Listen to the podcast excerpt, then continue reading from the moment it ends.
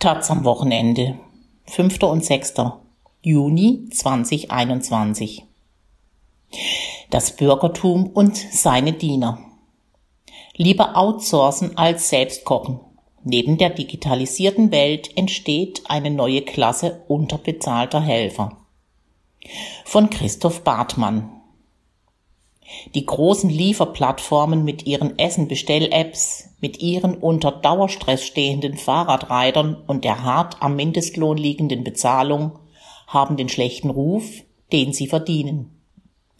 Unlängst präsentierte die ZDF Heute Show die hässliche Fratze des Kapitalismus in ihrer zeitgemäßen Variante.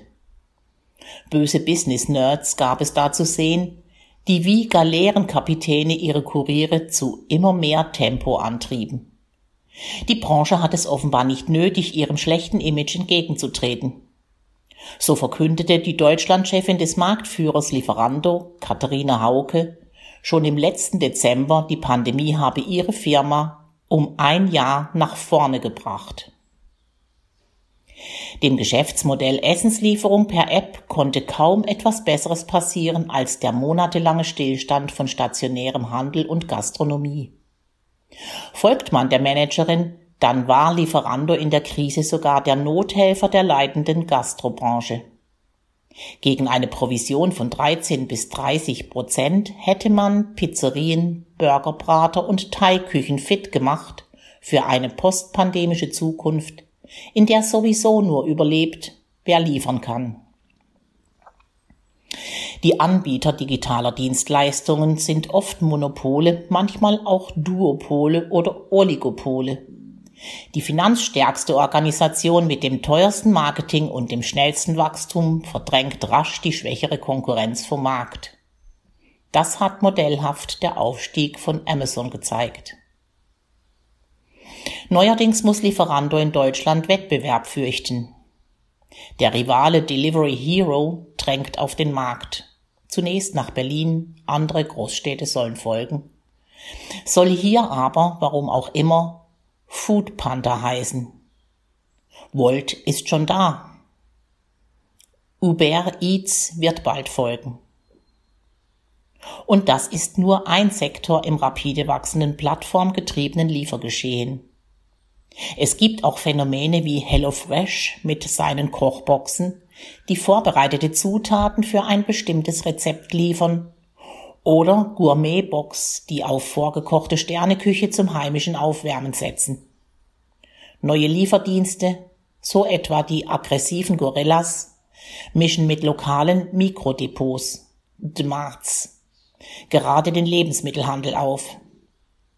Gorillas existiert, um dir sofortigen Zugang zu deinen Bedürfnissen zu ermöglichen. Teilt Kagan Sümer, der CEO of Gorillas, in einem Firmenmanifest kategorisch mit. Andere Plattformen haben sich auf die Online-Vermittlung von haushaltsbezogenen Dienstleistungen spezialisiert.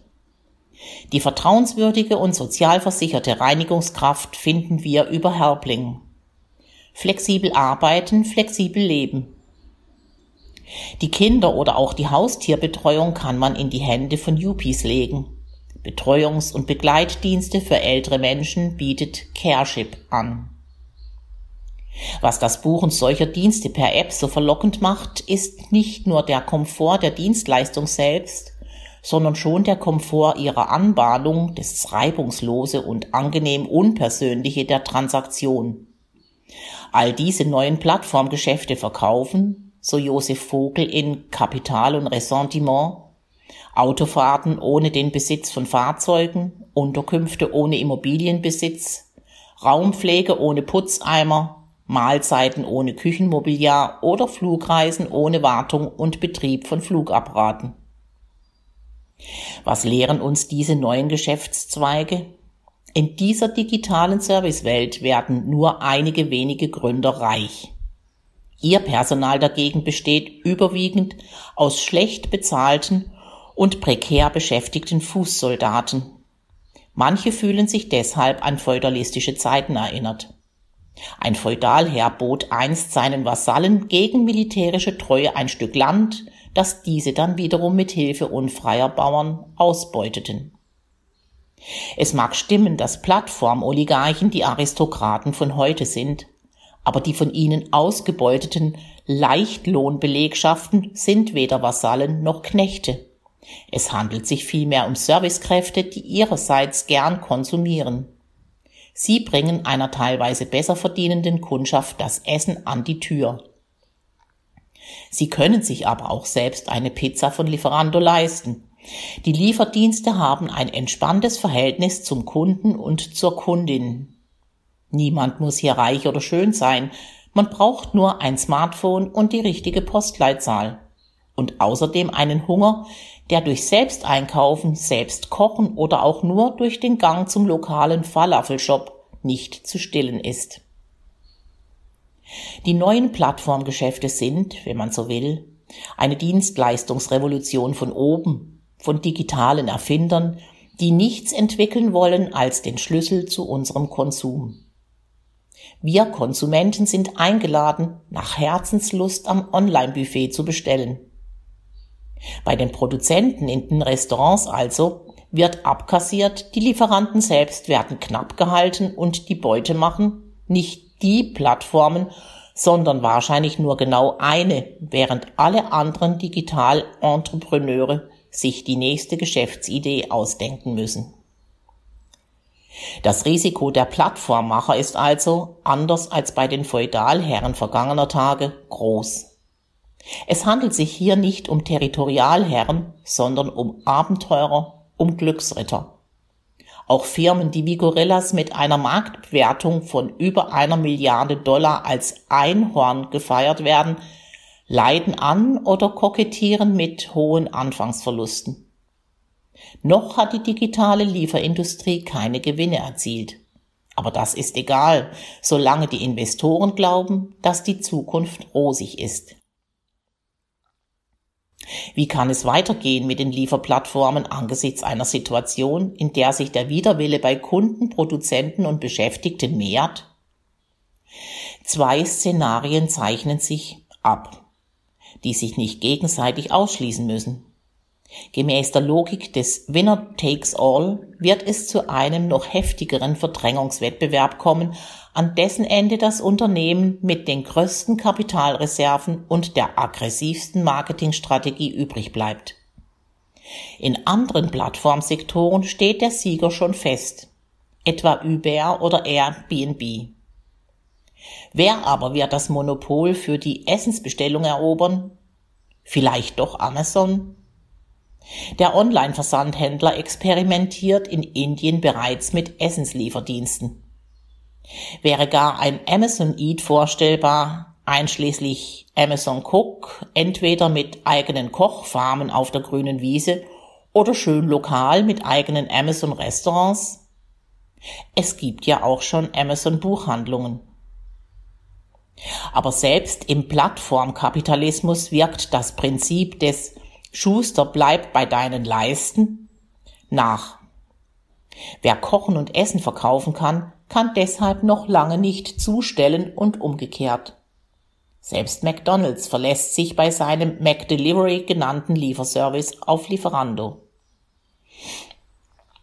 Das andere, optimistischere Szenario für die Zukunft des Lieferwesens geht davon aus, dass genossenschaftliche und gemeinwohlorientierte Plattformen an Bedeutung gewinnen werden.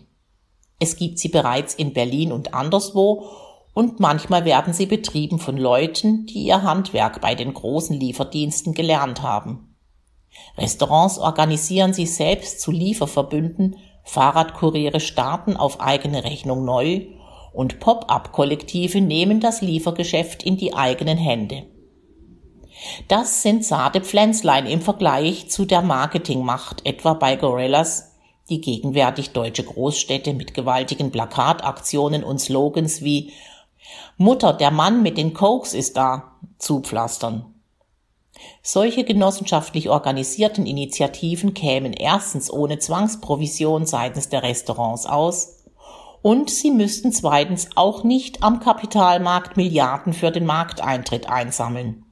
Drittens wären sie nicht nur der Werbebotschaft nach lokal und nachhaltig, sondern würden ihre Maximen auch in die Tat umsetzen. Bleibt nur noch eine Frage. Warum lassen wir überhaupt liefern?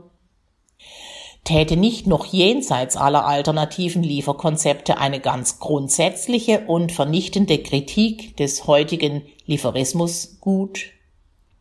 Die Plattformgeschäfte leben prächtig davon, uns das eigene Einkaufen und Kochen als Aufwand darzustellen, den es hinter sich zu lassen gilt.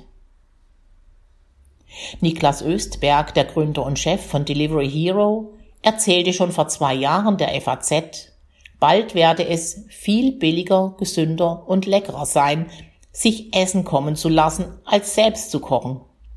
Kochen sei dann nur noch ein Hobby. Woher weiß der Mann das? Und warum sollte man sich wünschen, dass es so kommt? Die Lebensmodelle, die Leute wie Niklas Östberg für die gültigen halten, sind tatsächlich wohl nur die ihrer eigenen Branche. Wer den ganzen Tag im Coworking Space am nächsten großen Ding tüftelt, hat wohl tatsächlich für wenig anderes Zeit als für den Entspannungstriathlon und einen kleinen Mittagssalat von Lieferando. Solche Lebensmodelle finden viele Nachahmer. Wer verzehrt noch in der Mittagspause und überhaupt in welcher Mittagspause sein von zu Hause mitgebrachtes Butterbrot? Wahrscheinlich wird das Lieferwesen nie mehr ganz verschwinden. Unter dieser Prämisse ist es gut, wenn alternative Anbieter die Oligopole schwächen. Noch besser wäre es allerdings, wenn weniger bestellt würde. Wir, die Kunden, haben es in der Hand, bei wem wir bestellen und ob wir überhaupt bestellen. Christoph Bartmann, geboren 1955, studierte Germanistik und Geschichte. Seit 1988 Mitarbeiter des Goethe-Instituts, seit 2011 als Direktor in Warschau. Im Karl-Hanser Verlag erschien Die Rückkehr der Diener, das neue Bürgertum und sein Personal. Erscheinungsdatum 2016